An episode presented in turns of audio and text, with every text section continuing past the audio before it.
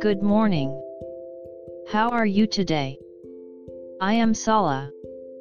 Let's start today's Bible. Today's Bible verse is Proverbs 1 colon 7. I'll read. The fear of the Lord is the beginning of knowledge, but fools despise wisdom and instruction. Amen.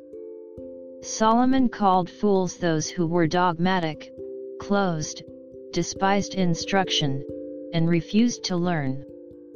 Instead, how to lead a wise life is that we read the Bible, look up at the Creator God, and find the Lord in nature or in the home without being such a people.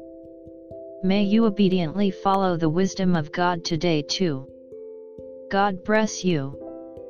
See you tomorrow.